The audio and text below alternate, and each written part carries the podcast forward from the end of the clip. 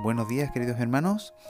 Eh, que Dios te bendiga en esta mañana y, que bueno, ¿no? Comenzar con una porción de, la palabra del, del, Señor. Leemos en el libro de Hechos, capítulo 10, del 1 al 5. En Cesarea, cierto varón de nombre Cornelio, centurión de una cohorte llamada la italiana, piadoso y temeroso de Dios con toda su casa, que hacía muchas limosnas al pueblo y oraba a Dios continuamente, como a la hora novena del día vio claramente en una visión a un ángel de Dios yendo a él, que le dijo, Cornelio, y él, mirándolo fijamente y aterrorizado, dijo, ¿qué es, Señor?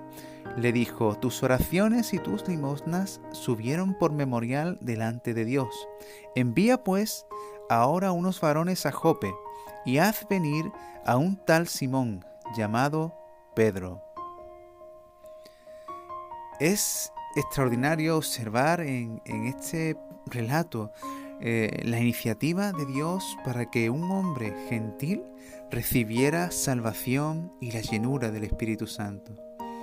Una vez más, nuestro providente Dios dando siempre el primer paso para que la humanidad se reconcilie y haga la paz con Él por medio de Cristo Jesús. Un plan de salvación que tiene una premisa, que las personas reciban y pongan su confianza en Jesús por medio de la locura, de la predicación, como nos exhorta bien el apóstol Pablo, ¿verdad? No es, no es por otro medio, sino por la locura de la predicación, que las personas pueden recibir esa paz con Dios. Pero esta proclamación del Evangelio no fue asignada a los ángeles de Dios, como se resalta en este texto, sino que estos son meros servidores de aquellos a los que sí el Señor designó para cumplir con esta encomiable misión. El ángel dijo a Cornelio, busca a Pedro para que él te predique. Estoy parafraseando un poco la historia.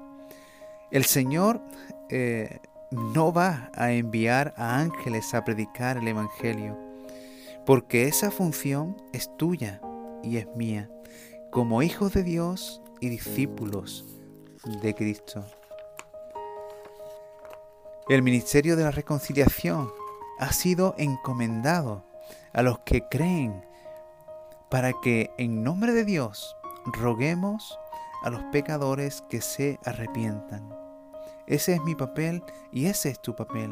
Si eres llamado hijo de Dios, debes actuar como un pacificador, actuando para traer la paz por medio de Cristo entre Dios y los hombres. Me gustaría leerte ese pasaje donde podemos encontrar esta gran verdad. Segunda de Corintios capítulo 5, versos del 18 al 20. Y todo esto proviene de Dios, quien nos reconcilió consigo mismo por Cristo y nos confió el servicio de la reconciliación. Esto es, que estaba en Cristo reconciliando al mundo consigo mismo, no tomándoles en cuenta sus delitos, y puso en nosotros la palabra de la reconciliación. Así que somos embajadores en nombre de Cristo, como si Dios rogara por medio de nosotros. Rogamos en nombre de Cristo, reconciliaos con Dios. ¡Wow! Increíble, ¿verdad? Dios nos ha designado por medio de Cristo a que roguemos en este día a los perdidos reconciliados con Dios. Que en este día puedas enfocarte en la misión que el Señor, Dios del universo, nos ha encomendado. Que el Señor te bendiga.